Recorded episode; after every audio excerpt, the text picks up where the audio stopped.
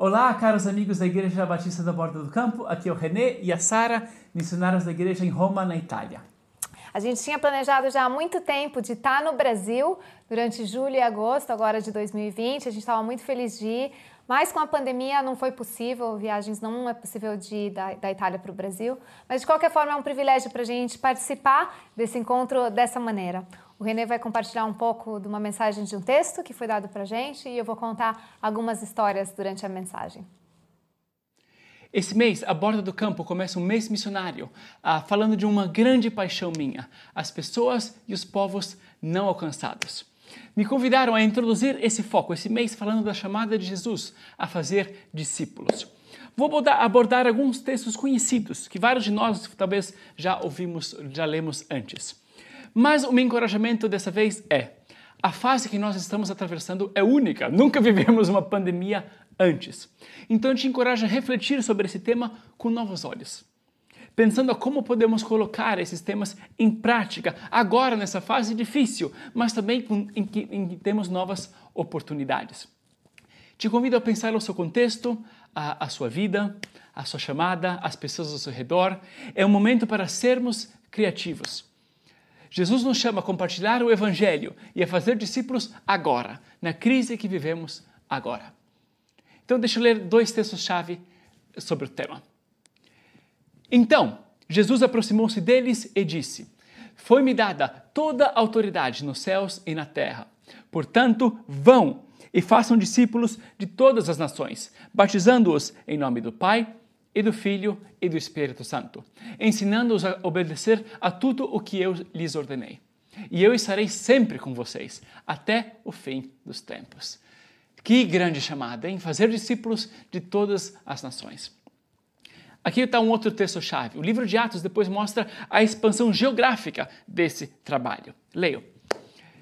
Jesus lhes respondeu: não lhes compete saber os tempos ou as datas que o Pai estabeleceu pela própria autoridade, mas receberão poder quando o Espírito Santo descer sobre vocês e serão minhas testemunhas em Jerusalém, em toda a Judéia e Samaria e até os confins da terra.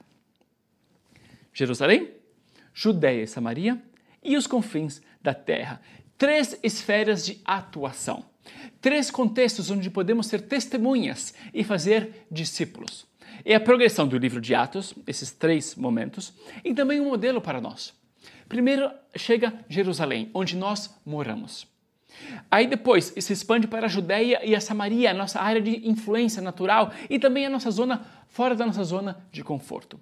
E depois os confins da terra. Três esferas onde podemos compartilhar, onde podemos atravessar barreiras e onde podemos orar. Começo então por Jerusalém. Jerusalém onde nós moramos, onde encontramos os nossos vizinhos, colegas de trabalho, amigos, parentes, a nossa rede natural de relacionamentos. Começa aqui, por quem você conhece e quem te conhece. Vemos isso no livro de Atos, nos capítulos 1 a 8, quando o Evangelho toca a cidade de Jerusalém e produz uma comunidade linda. Eles recebem o Espírito Santo no Pentecoste, Deus cura e salva pessoas, enfrentam oposição, mas continuam a testemunhar com coragem. E através disso se forma uma comunidade dedicada ao ensino e à oração, a partir do pão e à comunhão. Eles tinham uma tal união e alegria que atraíam a simpatia de todo o povo, Lucas conta. É lindo quando isso acontece vida após vida, casa depois de casa, vidas sendo transformadas. A gente tem vivido um pouco disso em Roma nos últimos tempos e deixa a Sara contar algumas dessas histórias. Testemunhar na nossa Jerusalém. Deus nos chama para a gente contar com as pessoas que estão tá ao nosso redor, as pessoas que Ele coloca no nosso contexto, o amor que a gente viveu, é, que a gente vive com Jesus. É, para mim isso tem sido muito forte. A gente não, não vira missionário ou testemunha do momento que a gente pega um avião e vai para um outro país. A gente sempre é missionário aonde a gente está. Eu sempre criei isso fortemente. Eu lembro na faculdade, enquanto eu e o René a gente estudou é, em São Paulo administração de empresas na GV, e ali eu orava para o Senhor, falava quem é a pessoa aqui nesse ambiente que o Senhor tem que eu posso testemunhar da fé que eu tenho em Ti. E Deus foi muito fiel. A minha melhor amiga na faculdade chama Priscila. É, a gente entrou, a gente é, se conheceu já no, no, último cursinho de um mês antes de, de, entrar na faculdade. A gente se conheceu lá, virou amigas e passamos juntas e passamos os quatro anos da, da faculdade juntas e a gente foi bem amigas. E, e durante esse percurso ela perguntou mais sobre a minha fé, ela podia ver minha vida e ela queria mais uh, falar e a gente estudou um, um pouco do Evangelho de, de Lucas junto. Ela era interessada, mas nunca teve aquele momento chave de fazer uma decisão para seguir Jesus. E eu pensei, é, me formando na faculdade, que, que tinha acabado por aí, que tinha sido a nossa chance. Mas a gente continuou amigas, ela foi minha madrinha de casamento. E depois de há quatro anos, é, Deus é, trabalhou várias coisas na vida dela. E ela finalmente chegou um dia que a gente se encontrou, depois ah, que a gente estava morando fora, mas voltei, encontrei ela para saber como ela estava. E eu vi que Deus tinha feito muitas coisas na vida dela. Eu falei, Pri, Será que finalmente você está nesse lugar de agora você conseguir de, de, de fazer essa decisão de seguir Jesus? E foi para minha alegria, eu nunca vou esquecer aquele dia que a minha amiga Pri falou assim: Sara, agora eu entendo a alegria que você sempre falou. Eu entendo que isso é real, isso pode ser também para mim. E a gente orou juntas naquela sacada. Foi um momento que eu nunca vou esquecer, minha amiga Pri. E ela, para tem sido muito lindo ver como ela tem sido ela de São José dos Campos, ela compartilhando para muita gente ali no trabalho dela. Ela dirigiu um supermercado e, e era muito visível a fé dela para outros e compartilhando para outros, o namorado dela e outras pessoas já conheceram Jesus através dela. Então, aonde você está, que Deus seja fiel na Jerusalém, nas pessoas que Deus colocou ali na sua vida. Aqui em Roma a gente tem visto, tem visto isso. Pessoas que conhecem a Jesus compartilham no, no momento, nas pessoas da, da, em volta de onde elas estão, como Deus honra isso. A Érica foi uma estudante que, é de enfermagem que, que tinha conhecido Jesus através da igreja e ela, a família dela começou a ver como ela era diferente. E o pai e a mãe é, o Stefano chamou ó, o pai, ele veio para a igreja curioso para ver com o que, que tinha sido essa transformação da filha. E depois de um percurso, foi bonito ver como ele também deu a vida dele para Jesus e foi ah, batizado. Mas uma das maiores alegrias nossas foi aqui, é, a nossa vizinha, aqui atrás da porta, a gente mora no quinto andar, num, num prédio.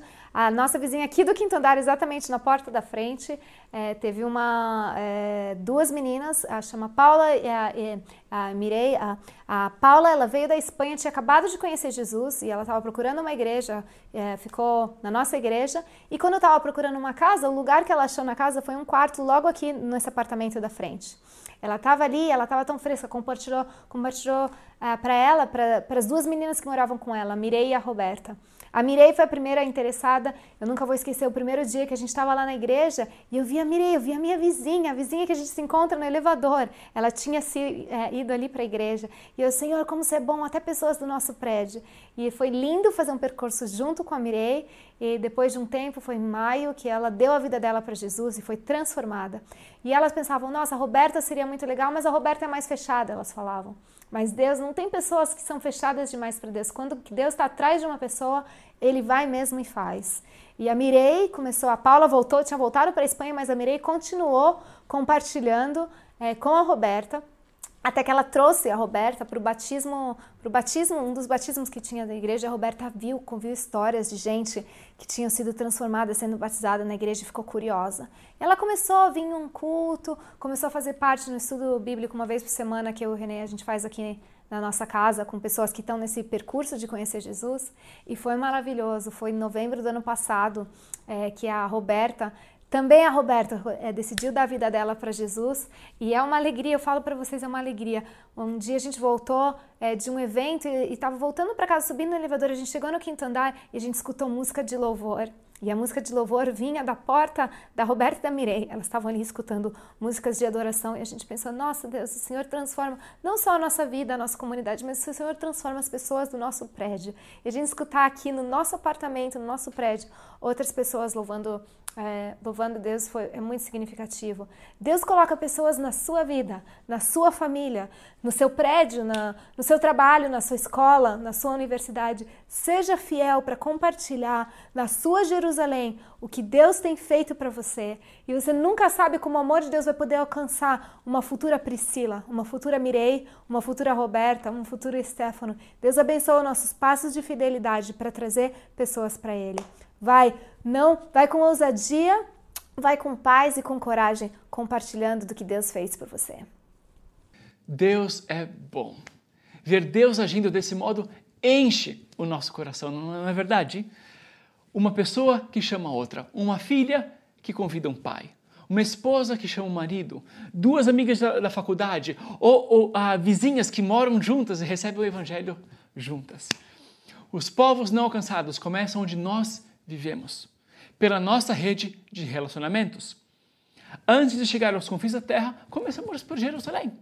Então eu te faço uma pergunta, uma aplicação, uma pergunta de aplicação, que é: quem é que Deus está colocando no seu coração nesse momento agora especial de pandemia?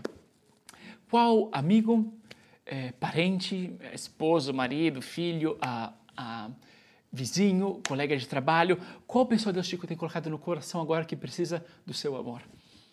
Nós temos visto aqui em Roma que Deus é potente hoje.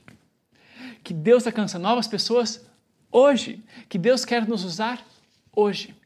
Então eu te convido a começar a orar pela pessoa que Deus está colocando no seu coração.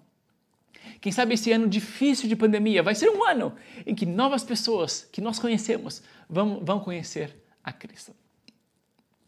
É por onde nós começamos, por Jerusalém, pelo contexto onde vivemos.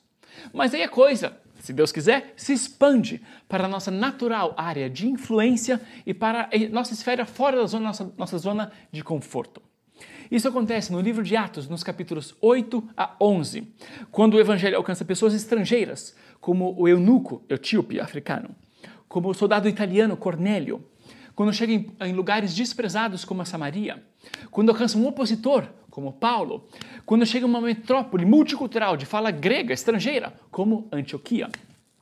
É quando vemos o evangelho superar barreiras de nacionalidade, fé, etnia e sexo. Quando vemos que realmente não há judeu nem grego, escravo ou livre, homem nem mulher, por todos são um em Cristo Jesus. Ah, é uma coisa linda de ver também. Faz a gente pensar, é verdade, Jesus é para valer, está alcançando até os estrangeiros, pessoas diferentes de mim, não é verdade? Eu reconheço que aqui é um esforço. São lugares e pessoas que não esperamos, onde tem algum tipo de barreira que atravessamos. É um encontro com ah, pessoas diferentes, com o outro. Com, às vezes pessoas desprezadas de outras classes sociais, outros estilos de vida, gente que a gente não conhece. Para mim, por exemplo, foi, um, uh, foi importante, antes de vir para o, o campo missionário, conhecer outros contextos de, dentro do Brasil. Por exemplo, uh, servir a Deus em acampamentos uh, nas férias, adolescentes, acampamentos de adolescentes nas férias. Ou começar um grupo de estudo bíblico na minha faculdade ou então uh, ir visitar uma aldeia de pescadores em Cananéia, no sul do estado de São Paulo, ou então visitar uma tribo indígena, onde uh, conheci missionários que depois viraram amigos, o Milton Camargo, o Cassiano Luz, os conheci lá na tribo, em Roraima, na Amazônia. Minha pergunta aqui é: qual é a Judéia ou a Samaria onde você pode atuar agora nessa fase? Uh, uma escola, uma creche, trabalhar com imigrantes, algo. O que, que pode ser? Dou um exemplo nosso aqui de Roma que aconteceu nesse último ano. Uh, aconteceu quando queríamos, ano passado, organizar uma série de eventos evangelísticos e de impacto cultural. Organizamos um festival artístico, foi bem legal, um laboratório numa biblioteca municipal que deu espaço para a gente fazer uma, uma, coisa lá, um encontro para mulheres. E a gente teve ideia também de uh, pintar um mural para ajudar a requalificar uma área da cidade. A gente entrou em contato com uma, uma associação que, um, ah, que faz esse trabalho, mas eles nos responderam ao, no bairro, na região de Roma, que é onde nós estamos, não tem nada no momento. Mas se quiserem, na periferia tem um longo muro que estamos tentando requalificar. É em um bairro chamado Toraccia, que significa torre ruim ou torre mal feita. É um bairro de fama ruim, sabe? Tem drogas e toda aquela coisa. A gente pensou e falou, ah, ok, topamos, vamos lá. E pintamos um mural nesse muro ah, onde outros artistas também pintaram e virou aquilo virou ficou chamada milha artística, o segundo maior mural da Europa, mais de um quilômetro de distância, com vários murais artísticos. Fizemos isso. Passaram uns meses. Depois de alguns meses, apareceram algumas pessoas de Toratia, daquele bairro, na nossa igreja. E eles falaram: ninguém vem para Toratia. Ninguém se importa com a gente. Vocês são uma igreja de uma outra região, mas que veio fazer algo positivo no nosso bairro. E por causa disso começaram a frequentar a nossa igreja. Não é legal? Agora estamos apoiando os esforços deles. estão distribuindo os alimentos agora durante a pandemia, a, ajudando famílias e organizando os espetáculos teatrais deles lá naquele bairro. Estão falando, em vez de ter que ir para o centro para ver arte, vamos fazer arte da periferia para a periferia. Estão fazendo espetáculos teatrais muito legais. É um exemplo de Judeia e Samaria que acabou acontecendo para a gente é, sem grandes planejamentos. Aqui não precisa de muito. Precisa de uma coisa, acho. Precisa ter olho. Poder ver potencial, onde às vezes outras pessoas veem só problemas e dificuldades. Em Atos, no livro de Atos, isso acontece quando o evangelho alcança Antioquia e começa a alcançar gregos e não judeus, outros povos. Era um outro contexto, outra língua, uh, sem nenhum dos apóstolos lá em Antioquia. E a igreja de Jerusalém manda uma pessoa para verificar se estava tudo em ordem. Mas essa pessoa teve olho. Olha que texto legal. Notícias desse fato chegaram aos ouvidos da igreja em Jerusalém e eles enviaram Barnabé a Antioquia. Este, ali chegando e vendo a graça de Deus, ficou alegre e os animou a permanecerem fiéis ao Senhor de todo o coração. Ele era um homem bom, cheio do Espírito Santo e de fé, e muitas pessoas foram acrescentadas ao Senhor. Barnabé teve olho. Ele reconheceu o quê? A graça de Deus. Eu amo essa descrição dele. Ele é um homem bom, cheio de fé e cheio do Espírito Santo. É o que precisamos para ministrar nas nossas Judeias e Samarias. Ter fé, ser guiados pelo Espírito e querer acrescentar, encorajar e construir. Pergunta de novo, querendo pensar sempre na gente e nesse momento para a gente aplicar e viver isso na prática. Qual é a Judéia ou a Samaria onde você pode atuar agora? A pandemia atual trouxe novas dificuldades sanitárias, econômicas, sociais, psicológicas, que estão também para a gente oportunidades de servir as pessoas, não é verdade? Fechou algumas portas, mas abriu outras. E é um momento para a gente refletir de novo sobre o nosso contexto, sermos criativos, pensar no que, que as pessoas têm falta, o que está precisando agora. E quem sabe começar novas iniciativas. Em Jerusalém, então, nós compartilhamos. Na Judéia e na Samaria, atravessamos barreiras para servir quem é diferente. E oramos depois para alcançar os confins da terra. O terceiro ponto, a terceira esfera de atuação. Oramos sempre mas oramos, sobretudo, quando o desafio é maior do que a gente, na é verdade. E fazer discípulos de todos os povos é algo que só Deus pode fazer. Mas orando, começamos. Orando, nos juntamos ao que Deus já está fazendo. E é orando que recebemos, recebemos também a orientação de Deus para os nossos próximos passos. Vemos isso num um, um momento de transição em Atos interessante, no capítulo 16. Paulo e Barnabé tinham, naquele ponto, sido enviados pela igreja de Antioquia em um momento de oração, para fazer discípulos e plantar igrejas em várias cidades. E agora o Espírito Santo os guia de novo. E ele fala duas vezes não antes de falar um, sim. Um sim. Muito interessante. Observa isso. Paulo e os seus companheiros viajaram pela região da Frígia e da Galácia, tendo sido impedidos pelo Espírito Santo de pregar a palavra na província da Ásia. Quando chegaram à fronteira da Mísia, tentaram entrar na Bitínia, mas o Espírito de Jesus os impediu. Então contornaram a Mísia e desceram a Troade. Durante a noite, Paulo teve uma visão, na qual um homem da Macedônia estava em pé e lhe suplicava: Passe a Macedônia e ajude-nos. Depois que Paulo teve essa visão, preparamos-nos imediatamente para partir para a Macedônia, concluindo que Deus tinha nos chamado para lhes pregar o Evangelho. Não é interessante? O Espírito fala duas vezes não antes de falar um sim. Mas é o sim que leva Paulo a levar o Evangelho para a Europa. O sim que o conduz à Macedônia, à Grécia e até chegar no final do livro de Atos, em Roma. É um passo-chave que começa em oração. Quando eles buscaram o direcionamento fresco do Espírito compartilhando algo a nosso, aqui a meu e da Sara. A gente também tem passado por um momento parecido nos últimos anos. Um, em especial um chamado que a Sara recebeu, que convido agora ela a contar essa fase. Deus expandiu o nosso chamado não só para Jerusalém, para Samaria, mas para também os confins da terra. No nosso contexto, os confins da terra têm sido não só aqui em Roma e aqui na Itália, mas Deus, Deus tem chamado a gente também para servir o nosso continente, a Europa. O que aconteceu foi uma história muito especial. Foi em dezembro de 2016 que eu tive um momento muito é, significativo com Deus. Era do meio da noite e Deus me acordou às três da manhã. Eu nunca vou esquecer e falou diretamente ao meu coração. O contexto é que nos últimos quatro meses e meio eu estava buscando a voz de Deus para saber o que Ele queria que eu me dedicasse nos próximos anos da minha vida. E há um mês antes disso, ah, o equivalente da ABU aqui na Europa, Aliança Bíblica Universitária, mas aqui na Europa trabalhando com estudantes universitários, eles me convidaram, a cada quatro anos eles têm uma conferência europeia é, para estudantes de evangelismo. E eles ah, me convidaram para servir como diretora dessa conferência, foi um grande privilégio. E eu falei para eles: olha, eu estou muito honrada com esse convite, mas eu estou esperando Deus falar comigo uma resposta.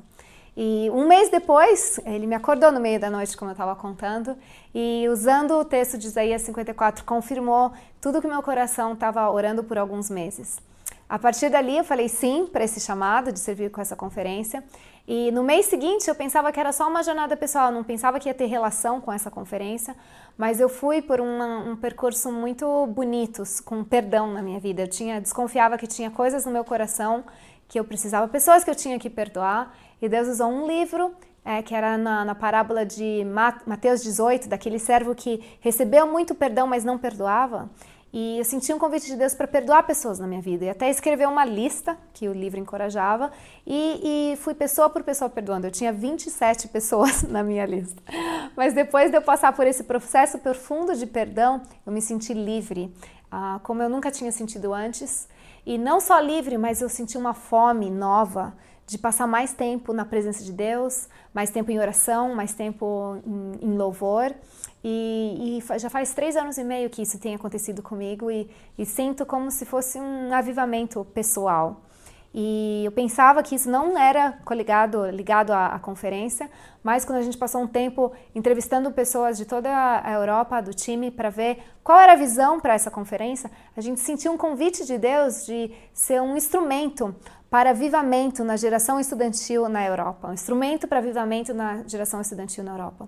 Por três anos a gente preparou essa conferência e foi um grande privilégio não só preparar para aqueles cinco dias que Deus trouxe mais de 3 mil estudantes de 68 países. Foi uma alegria ver 68 países da Europa inteira chamando por avivamento. O nome da conferência foi Revive e a estrutura era Revive Our Hearts, Revive Our Universities, Revive Europe.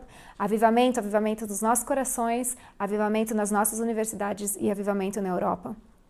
Mas não só aqueles cinco dias a gente preparou, foi, o, foi culminou, culminou num processo de 40 semanas de oração e de jejum. A gente, por 40 semanas, cada semana a gente focalizou em um país. Então, cada segunda-feira, os estudantes de um país faziam um vídeo de um minuto de como orar por avivamento naquele país. E estudantes do, da, do continente inteiro oravam por aquele país. E a gente foi por é, Itália, Espanha, França, Bulgária, Estônia, Holanda, Irlanda, e foi de um por um, por 40 semanas orando é, é, por cada país e culminou nesses cinco dias. O encontro, pela graça de Deus, foi lindo, como ele trabalhou, mas a gente sente que isso é só o começo. Ah, depois desse encontro, é, que foi em dezembro agora, de, é, no ano novo de 2019, passou é, um, dois meses depois foi, veio a pandemia.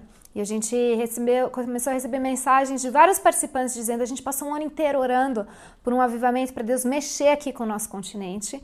E ninguém sugerindo que Deus mandou essa pandemia, mas as pessoas observando como tinha durante essa pandemia muito mais iniciativas de jejum e oração para a Europa, e especificamente por avivamento aqui na Europa.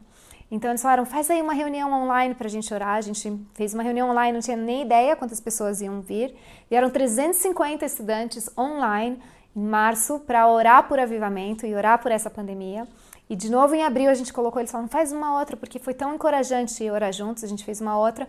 350 estudantes de novo vieram para orar por avivamento e orar por essa pandemia. E a gente é, tá, tá muito é, é, tentando ser bons mordomos desse, desse momento de oração que Deus está fazendo. E decidimos, como um time, fazer uma próxima conferência do Revive no final do ano que vem. Então, daqui a 17 uh, meses, uh, fazer de novo uh, cinco dias, estudantes da Europa inteira orando por avivamento. Obrigado por escutar e a gente convida de vocês a fazer parte dessa jornada com a gente, enquanto a gente ora para Deus fazer o que Ele só pode fazer, que é avivamento na Europa. Amém. Temos sentido esse chamado para orar pela Europa, para pedir que Deus possa fazer o que só Ele pode fazer. Existem ainda tantas pessoas e povos não alcançados. Vamos orar Vamos compartilhar, vamos atravessar barreiras e sair da nossa zona de conforto. Concluo então. Esse primeiro domingo de agosto é um domingo em que, aqui na borda do campo, celebramos a ceia do Senhor. E a celebramos hoje com essa esperança de que o Senhor vai alcançar novas pessoas que um dia, um dia vão se unir a essa nossa mesa. Hoje nós lembramos da cruz e da ressurreição de Jesus por nós e por aqueles que Ele quer um dia salvar. Celebramos essa, essa ceia hoje em oração por povos não alcançados, por amigos e parentes que não o conhecem ainda, pedindo indicação para os próximos passos que nós podemos fazer. Vamos pegar então agora, antes da ceia, um momento de oração, de reflexão e de intercessão. Pedir para que Deus possa nos falar e nos guiar agora. E enquanto vamos ter esse momento de reflexão, eu vou fazer o seguinte: vou mostrar algumas cenas do que Deus tem feito aqui em Roma, com a nossa igreja, com a ópera, e na Europa, com o Revive, que espero, espero possa nos inspirar aos nossos próximos passos que nós podemos fazer. Pode ser? Então, vou mostrar essas cenas e eu volto para a gente compartilhar o pão e o vinho juntos. Senhor, hoje nós oramos pelos povos não alcançados ainda do nosso mundo e pelas pessoas que ainda não te conhecem. Oramos pelos nossos vizinhos, pelos nossos amigos, por colegas de trabalho e de escola e da faculdade, pelos nossos parentes e familiares. Oramos também pelas Judeias e Samarias ao nosso redor. E oramos, Senhor, para que a Sua glória e a Sua salvação possam encher a terra. Hoje nós celebramos a ceia do Senhor com essa convicção de que o seu Evangelho é poderoso, de que Jesus é vivo hoje e que novas pessoas vão se unir a nós ao redor dessa mesa, graças à cruz de Cristo. É no nome do seu Filho que a gente ora e intercede. Amém. Então eu te convido agora a pegar o pão que lembra o corpo de Cristo e o vinho ou suco de uva, que é símbolo do seu sangue.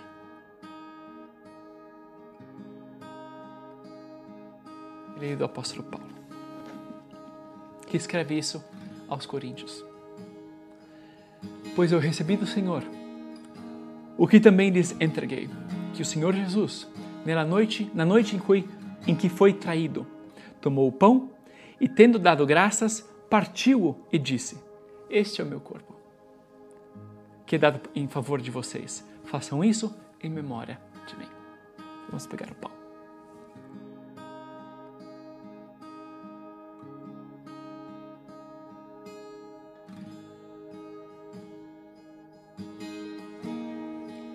Da mesma forma, depois da ceia, ele tomou o cálice e disse: Este cálice é a nova aliança no meu sangue.